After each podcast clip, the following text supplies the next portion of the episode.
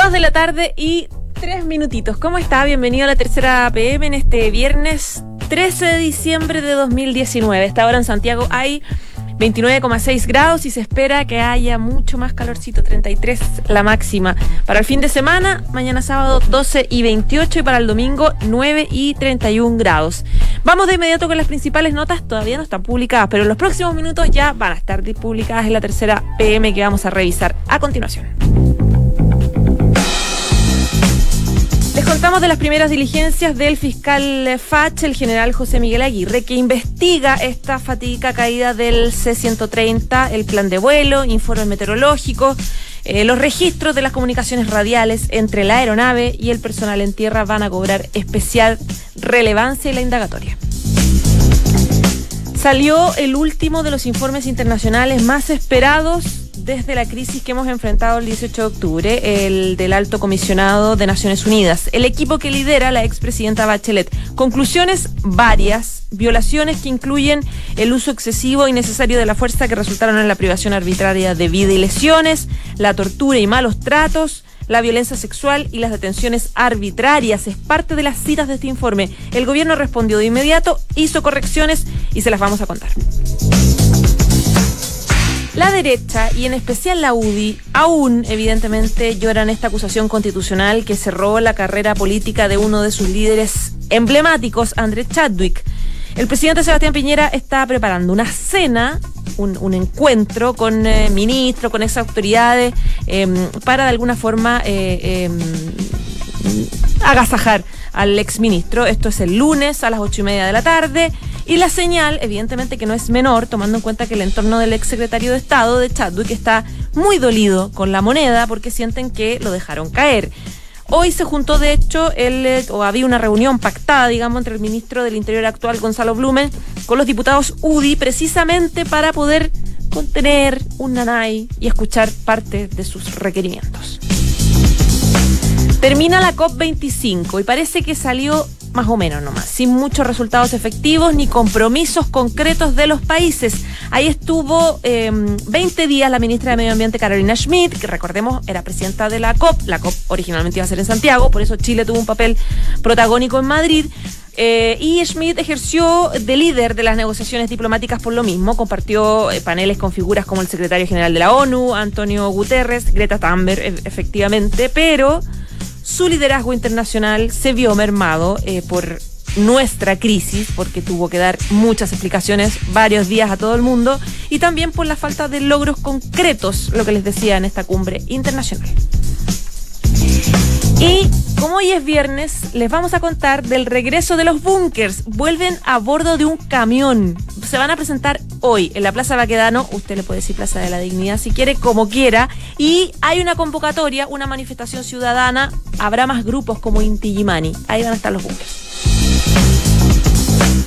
Dos de la tarde y siete minutos. Presentamos de inmediato a Carolina. Ay, Carolina, no. Isabel Caro periodista de política de la tercera. ¿Cómo estás, Isa? Bien, ¿y tú? Bien, también. Tú, eh, bueno, has estado toda la semana en el Congreso, en Valparaíso, eh, reportando esta semana que estuvo muy difícil con dos acusaciones constitucionales y ahora estás con los informes, el informe esperado de Naciones Unidas que le respondió el gobierno de inmediato. Partamos, si quieres, por las conclusiones de, la ONU. Sí, bueno, eh, casi a dos meses ya se van a cumplir la próxima semana de eh, el estallido social que se desató el pasado 18 de octubre. Finalmente sale eh, un informe que era muy esperado tanto por el gobierno como, bueno, por todas las instituciones en Chile, principalmente por la relevancia que tiene el alto comisionado de Naciones Unidas respecto de las materias de derechos humanos. Ya habíamos conocido el de Amnistía Internacional en donde se hablaba de eh, prácticas eh, generalizadas de vulneración de derechos humanos.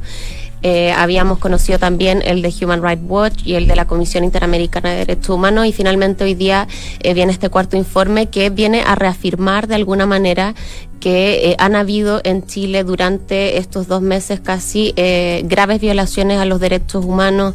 en el informe se detallan eh, torturas, eh, tratos crueles y degradantes en contra sobre todo de eh, personas que se manifestaban y fueron luego detenidas principalmente, dice el informe, los responsables serían presuntamente agentes del Estado y miembros de la policía de carabineros.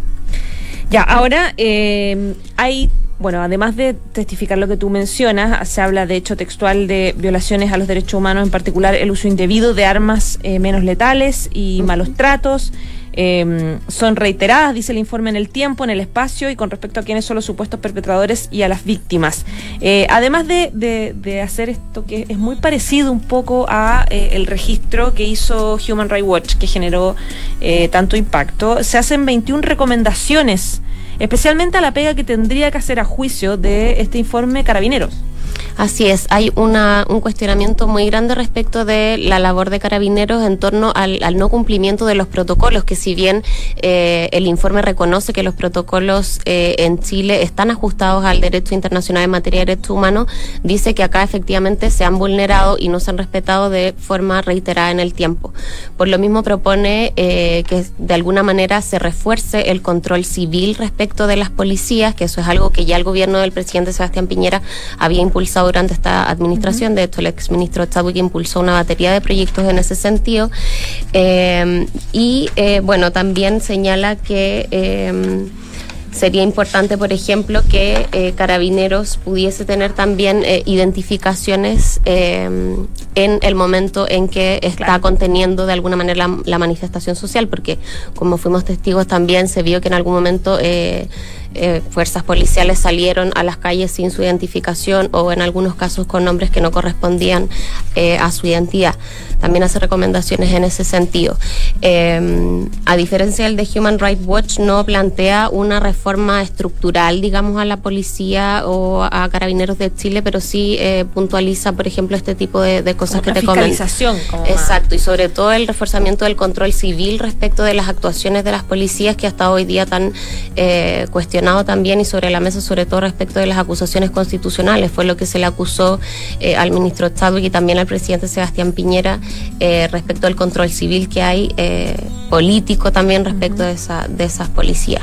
Y, eso da, da, la sensación de que la moneda supo el contenido de este informe antes, ayer o anteayer, porque a los minutos de que lo conocimos públicamente salió otro informe del gobierno respondiendo y un informe de, de, varias páginas donde eh, se aclaran un montón de puntos. De hecho, el punto en la introducción se plantea que a juicio del, del gobierno hay puntos que no están adecuadamente presentados o contienen información errada y se refiere a eh, un montón de conceptos que hace el informe de Naciones Unidas, como por ejemplo la cantidad de muertos en el contexto de, de, lo que ha pasado desde el 18, la gente con daños oculares, etcétera.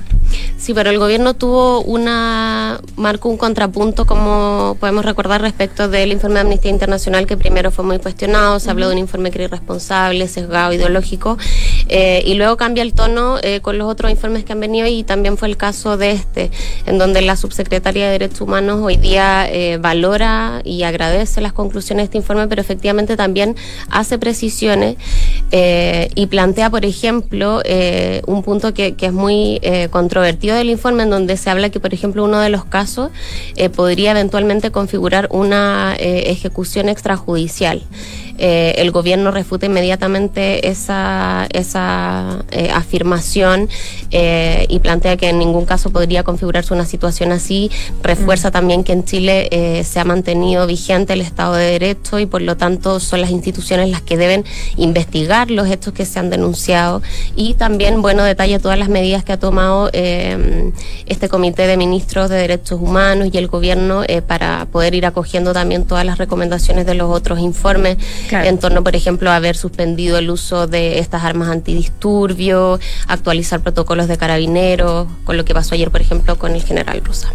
Claro, y dice, por ejemplo, eh, respecto de las precisiones del informe del gobierno al informe de Naciones Unidas, dice de las 26 muertes ocurridas en el contexto de las protestas, cuatro pueden atribuirse a agentes del Estado porque los demás casos corresponden a fallecimientos eh, producto de otros hechos como saqueos, incendios que no tienen relación, dice el gobierno, con, eh, con actuar por parte de carabineros. También se refiere al tema de, específicamente dice, de daño ocular. Se han atendido 239 pacientes, de los cuales 16 han sufrido pérdida total de la visión y solo dos personas han perdido completamente la visión. Es la aclaración un poco que eh, ellos hacen y, por ejemplo, respecto del análisis que hace Naciones Unidas al hostigamiento, lo dicen textual, mm. habla, el informe de la ONU habla de hostigamiento a líderes estudiantiles. ¿Qué le responde el gobierno? Que... Eh, que la ONU está haciendo referencia a un caso, que es un estudiante aprendido por el quebramiento del toque de queda, no existiendo, dice el gobierno, antecedentes que permitan afirmar que sí existió ese hostigamiento. Y además, la ONU hace un reclamo por el tema de las personas detenidas, em, donde se señala que jóvenes sin antecedentes penales han sido detenidos en este, en este periodo, y lo que precisa el, este informe de respuesta del gobierno es que el 78% de los casos registran al menos una detención previa. Así es, también desde el gobierno puntualizaron, por ejemplo, que el informe no entrega ningún antecedente respecto de eventuales represalias en contra de organismos veedores de derechos humanos o em, la prensa. Ya, perfecto. Ya pues, Isa, un millón de gracias. Que tengas buen fin de semana. Chao, chao. Chao. En Duna Escuchas, la tercera PM, con María José Soto. Ya, son las 2 de la tarde y 15 minutos. Viene entrando Pato Lascano, editor de ¿Qué pasa? para contarnos de la COP25, que al parecer no tuvo los resultados que todo el mundo esperaba, que era compromisos en varias cosas importantes. Pato, bienvenido. Hola, ¿qué tal? Buenas tardes. Buenas tardes. Cuéntame un poquito qué se espera. Esto comenzó el 2 de diciembre, termina cuando hoy día o mañana. Mira, eh, oficialmente termina hoy, ¿Ya? pero eh, todo el mundo ya ha dicho que em, no, eso no va a ser posible y que probablemente termine el sábado. Incluso hay algunos más pesimistas y piensan que podría terminar el domingo o el lunes. Ya, pero una intención de que de seguir el fondo para. No, por supuesto. Lo que pasa es que la COP termina oficialmente cuando se redacta un documento final, que es el texto final, y ese lo tienen que refrendar todos los países participantes de, la COP. Entonces eso es lo difícil, tienes que ponerte de acuerdo con 195 países, firmar el documento, y, eso es lo que se está redactando y eso es lo que se demora. Y por eso eh, se, espera o se estima que va a estar eso eh, en la madrugada de, del sábado en España, más o menos la medianoche de Chile. Ya, se habla de dos problemas fundamentales, que son el acuerdo 6 famoso del acuerdo de París, que regula el mercado internacional de los, los famosos créditos de carbono, y el tema de esta revisión financiera de lo que se llama pérdidas y daños, que es otra forma también de, financiamiento. Exactamente, son los dos artículos más eh, controversiales. El eh, mercado de carbono es básicamente cómo eh, hacer el conteo de lo que tú vas a descontar. Por ejemplo, Em, un país desarrollado eh, invierte en un país menos desarrollado en un bosque que va eh, a controlar las emisiones de CO2. Entonces, invierte en función de su propio gasto. Exactamente. Entonces, ¿a quién se le descuenta lo que va a dejar de emitir el planeta? ¿Al país donde está el bosque o al país que está pagando o a los dos? Entonces ahí eh, es parte de la discusión técnica que se está dando. El tema es que esto está en el, en el Acuerdo de París pero en el Acuerdo de París dice que esto se puede solucionar hasta el 2020. Entonces, como esto se está dilatando mucho, aparentemente eh, la negociación se va a retomar el año 2020. Eh, se va a patear. exactamente, lo que sería una especie de mala noticia para Chile, porque una de las grandes cosas que se podría haber anunciado es que finalmente este artículo iba a estar completo y se iba a hacer en la COP de Chile, lo que aparentemente ya no va a ocurrir. Ya, ¿y en qué consiste esto de pérdidas y daños? Es básicamente quien financia eh, a los países más afectados por el cambio climático. es otra manera de decir cómo los países ricos le pagan a los países más pobres por el daño que están haciendo, porque finalmente la contaminación del planeta eh, es en gran medida por los países más desarrollados y quienes más lo sufren son los países menos desarrollados. ¿Cuáles son los países más afectados ahora? Básicamente África, eh, América Latina son los países que más sufren y los países insulares. Hay islas en la Polinesia que están técnicamente desapareciendo del, del, mapa. Esos países obviamente no tienen los recursos para combatir el cambio climático, entonces se le pide a los países más desarrollados que le paguen eh, por mitigar el cambio climático. Y eso obviamente es una discusión también porque cuánto te pago, a quién le pago, cómo le pago, y eso, eso perdona, aparentemente también se va a posponer. Pero eso se ha estado haciendo, lo que pasa es que no hay, no hay una... No hay un orden, hay un, hay un llamado fondo verde que ayuda a mitigar esto, qué sé yo, pero es un poco en desorden. La idea era ordenarlo. Y eso es lo que tampoco se está logrando ahora. ¿Qué pasó con Carolina Schmidt que tuvo ahí? Ella fue presidenta, digamos, tú.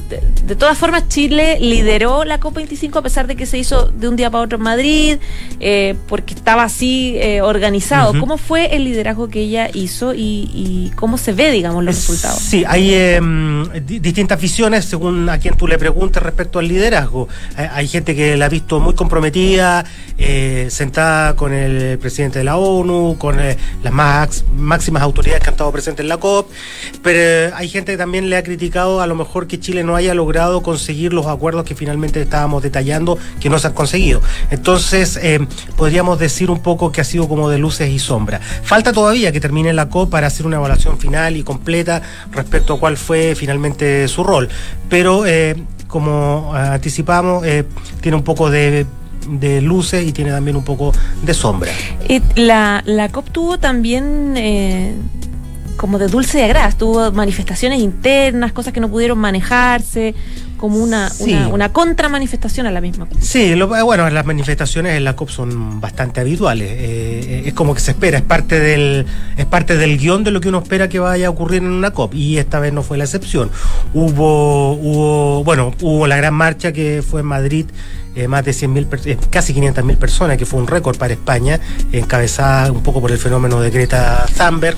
Em, eh, pero también hubo manifestaciones dentro del plenario, gente que interrumpió con pancarta, Greenpeace, que habitualmente interrumpe estas sesiones, pero era parte de lo que se esperaba, es un poco para visibilizar el tema del cambio climático. ¿Qué se espera en caso de que, o qué futuro tiene la COP en caso de que no se logre ninguno de estos dos acuerdos? Digamos que se patee el artículo 6 de, París y también la, revisión financiera del otro sistema de, financiamiento. Sí, eh, va a ser parte de la evaluación final. Hay que esperar eh, eh, la redacción del acuerdo final porque finalmente es ahí donde se va a detallar qué fue lo que se logró y qué fue lo que se pospuso. Sobre la base de eso uno podrá decir qué tan exitosa resultó la, la COP25. Pero como eh, mucho de lo que se esperaba resolver ahora se va a trasladar a la próxima COP, que es la COP26 que se va a desarrollar en Glasgow. Y eso, claro, no, no es muy buena noticia para, para, para lo que esperaba el país. Podemos hacer un recuento también de los anuncios que hizo el gobierno en la materia que los hizo allá, a propósito del cierre de centrales de carbono, que es una noticia que era muy esperada. Sí, eh, eh, Chile tiene un plan para descarbonizar eh, la matriz energética y eh, se había comprometido a cerrar ocho plantas de carbón y lo que hizo fue aumentar a 10. Puso dos plantas más y hizo, ah, en el fondo aceleró un poco su plan porque el gobierno ve cómo las energías renovables están entrando a la matriz y por lo tanto es posible adelantar eso. Eso es parte de algunos de los anuncios que se hizo. El otro es la llamada Alianza Climática y que es algo que está liderando Chile y en la que está sumando países para que se sumen también a este plan de carbono neutralidad. Logró sumar más países, pero todavía siguen siendo países poco contaminantes. Aportan apenas el 10% de las emisiones globales del, planeta. Pero al menos es, un logro haber sumado más países. Eh, son del orden del, de 75 países, podría equivocarme en la cifra exacta, pero eh, también es parte de los logros que se pueden eh, anunciar de parte del gobierno. La política medioambiental de Chile podría verse, o lo que tú has reporteado a propósito de podría verse mermada a propósito de la crisis social y la readecuación de recursos que se está haciendo ahora? Eh, uno esperaría que no. De hecho, eh, parte de las... Em, eh, parte del estallido social tiene que ver también de alguna manera con eh, diferencias medioambientales por las llamadas zonas de sacrificio. Y uno esperaría que si eh, finalmente el gobierno quiere atender a las demandas sociales, no puede dejar de atender las demandas medioambientales. Sería una contradicción. habrá que ver cómo se ordenan los, los fondos, cómo, invierte, qué tipo de medidas hay. Pero por lo menos ha dado señales de que no va por ahí las decisiones del gobierno. Por ejemplo, con el aumentar el plan de cierre de de plantas de carbón. Ya, pues Pato Lascano, muchísimas gracias. Ok, estamos Que estés bien, chao. Estás en la tercera PM con María José Soto. Son las 2 de la tarde y 22 minutos. Viene entrando Sebastián Minay, que literalmente quiero decirles que acaba de terminar su nota. Es el hombre más explotado de, la tercera y de Radio Duna, que se sienta en este, en este estudio muy serio, ni me mira, porque está, está, hablando con, estás hablando con, el ministro Blumen. No, con mi jefa todavía. Ah, con tu jefa, está cerrando, pero estás al aire, Sebastián Minay. ¿Puedes, hablar? No, ¿no? Sí, sí, puedo hablar, puedo hacer ambas cosas al mismo tiempo. Ya, mira, está Ah, hay, gente, hay gente que me cree incapaz de hacerlo, pero no entra en esos detalles. Ah. Dios mío santo. Ya, vamos mejor al fondo, Sebastián Minay. Mira, ah, nos pasamos de la cuestión previa. Nos pasamos de la cuestión previa totalmente. Ya. Oye, escúchame. sí, te escucho con mucha atención. Tu nota dice, la, nota que comparte. La, nota que firmo con... Oye, este, oye, que está sensible este No estoy sensible, que no me quiero robar créditos. la nota que compartes con Sebastián Minay, Cecilia Román y Jimena Soto, que es pasó el bache Blumel? Su Mm. mapa después de la advertencia UDI y la amenaza de una posible interpelación. ¿No explicas el título? Sí, por supuesto. Ya. El ministro Gonzalo eh, Blumel pasó una semana eh, complicada eh, y no por el, la- las protestas ni mucho menos, sino porque resultó siendo, resultó, perdón, siendo un protagonista y tal vez un, un afectado colateral de esta semana histórica en que se sucedieron las acusaciones contra el ministro Andrés Chávez y el presidente Piñera. Recordemos que el ministro Blumel llegó prácticamente de casualidad al gabinete ese 28 de octubre en que cayó Andrés Chávez porque como bien sabemos, la idea original era nombrar al interior el ministro Ward, se tuvo que echar para atrás a última hora, viste que se han realizado una Sí, serie de declaraciones muy desafortunadas y luego Felipe. Ward y de un Sí, minuto sí. a otro, a los que no saben, no Sí, se acuerdan, fue el presidente hizo un cambio. Exacto. Por lo tanto, daba a pensar que si no hubiese ocurrido eso, tal vez Gonzalo Blumel eh, no habría estaría sometido a esta no, hora. No tendría ningún problema. No, porque, porque, porque expliquemos, expliquemos brevemente, eh, desde la semana pasada al menos, si no lo quisieron ver en la moneda, lo tendrían que haber visto ese momento, del momento que el abogado Luis Hermosilla Osorio, que en- eh, encabezó la defensa Andrés Chávez la semana pasada en la Cámara, dijo que los hechos por los cuales se pretendía implicar la responsabilidad política del ministro Chávez en la violencia de carabinero, si es por eso, habían ocurrido muchos más hechos de esos después de que se había ido. Nunca nombró a Blumel, pero en el fondo estaba implicando la responsabilidad del ministro. Esa semana el ministro Blumel no se apareció por el Congreso. No hubo ningún funcionario público ni ministro que acompañara a Luis Hermosilla en la- en la Cámara. Por lo tanto, esta semana, cuando se votó esto en el Senado, lo que había ocurrido entonces ya se transformaba en un tema. Recordemos que la UDI ya estaba molesta por esto, porque para la UDI, esto de que de, de perder a uno de sus coroneles es equivalente a una perforación en el pulmón, además. La UDI venía resintiendo ya que habían perdido en el poder en el interior, que había entrado de Bópoli, que es un partido que lleva existe el 2016, versus, versus la UDI, que tiene generaciones y generaciones eh, de, lucha, de, lucha del aparato, del aparato político, que habían tenido que con esto, que, esta cosa tan terrible de abrirse a la nueva constitución, y como eh, el último clavo en, el cajón era, más encima de perder a Chávez y que, la gente de Bópoli no venga a defenderlo, eso es lo que sentía la UDI. Entonces, cuando le- para, para el ministro Blumel esta semana fue complicada, por eso tuvo que dedicarse. eh, Finalmente fue, fueron a- fue a, la al, al Congreso y qué sé yo. Hablamos ya de las explicaciones que dio Sí. de que había estado muy demandado por la tragedia del Hércules, qué sé yo. Pero eso no borró el hecho de que hubo reclamos sentidos de la UDI. Y reitero lo que dijo ayer, porque esto me consta por el reporteo, la sospecha severa de la de, de dirigentes de la UDI de que el ministro Blumel habría pactado con algunas bancadas opositoras que no lo interpelen ni lo acusen después. Sí, Dado que lo, acusan- lo que hablamos ayer, que se lo acusan de haberse salvado solo. Claro, claro que en la moneda repitieron mucho que fue una semana, la semana del Sálvare solo. Eh, Lo repitieron mucho y además con un gobierno, recordemos, un gobierno que tiene 10 puntos de apoyo que no, no está en posición tampoco de amarrar lealtades. Entonces, para el ministro Blumel, que para quienes no lo saben, el ministro Blumel era un ministro joven de 41 años, militante de Bópoli, empezó su carrera en Futrono, Músico, en- músico, empe- chascón. empezó, empezó su carrera en Futrono hace muchos años, es discípulo de Cristian Larrolé Viñó, que eh, el, el brazo derecho que le queda al presidente Piñera en la moneda. Eh, para él, eh, grato no fue. Tuvo, se- tu- tuvo que, que escuchar eh, quejas de, de, de- de diputado UDI. Él, él trató de cerrar el capítulo diciendo, bueno, diles que yo, no, no se lo, díselos tú mismo. Bueno, hoy día en la mañana se tuvo que reunir con cinco diputados UDI y con el ministro Felipe Ward en la moneda. Y ahí salió... eh, yo ¿Cómo tu- estuvo esa reunión? Mira, fue súper larga, duró como dos horas. Ya. Eh, y a la salida de esa reunión, no, el- el- el- en la reunión no se tocó el tema, pero los diputados UDI que están ahí, tuvo también Jimena Astor reportando esto. Te- Estoy hablando de Sí, sí, sí, porque- nadie más. Exactamente. Solo. No, no lo, no lo contaron, no lo abordaron, pero todos sabían ahí que, producto de este escenario, y habiéndose presentado hoy día el informe de la ONU sobre violaciones de derechos humanos, lo más probable es que el ministro tenga que enfrentar una interpelación la próxima semana. No, no la próxima semana, pero que se empiece a generar un ambiente para una posible interpelación. No digo que vaya a ocurrir, pero está encima de la mesa. Eso, Y- eso viene desde la UDI advirtiéndolo, como esto puede pasar. Claro, y para la salida de la reunión, la diputada María José Hoffman dijo que, bueno, hemos venido a recomponer la confianza, lo dijo bien claro, y sabemos que el gobierno en este momento necesita sus partidos. Muy UDI todo, como todo nice, todo buena onda, Oye, pero casi que va a ir la UDI a darle la idea al Frente Amplio. ¿Saben lo que dicen? ¿Saben lo que dicen algunos altos dirigentes de la UDI? Dicen, bueno, pero si eh, la, la- la posición del ministro es súper clara, él debe estar preocupado y complicado y, y un poco asustado por, por esta situación. Yo pregunté hoy día en el Ministerio del Interior y Seguridad Pública. eh, se. Sobre todo seguridad. sobre todo seguridad pública, si acaso el ministro, teni- siendo también objeto de querellas, porque recordemos que otra cosa que dijo Lucho, Luciano Mosilla, oye, si la mejor fuente de información de la situación complicada, ministro Blumel, es la defensa ministro Chadwick. Yo pregunté, dos preguntas, una, ¿le dijo Chadwick y, ministro y Lucho Mosilla a Blumel, lo advirtió antes, oiga, la defensa se va a ir por este lado para que no se sorprenda y se moleste? Pregunté dos, tres veces, al final la respuesta fue, las preguntas son libres las respuestas también, no me quisieron aclarar. Eso es un no, entonces, da la sensación. Y No ahí explicaría no- la ausencia de Blumen. No, No sé. lo sé, pero así impracticable. Pregunté también si el ministro Blumel ha tomado medidas ya fichando abogados para su defensa penal. Tampoco me aclararon el punto.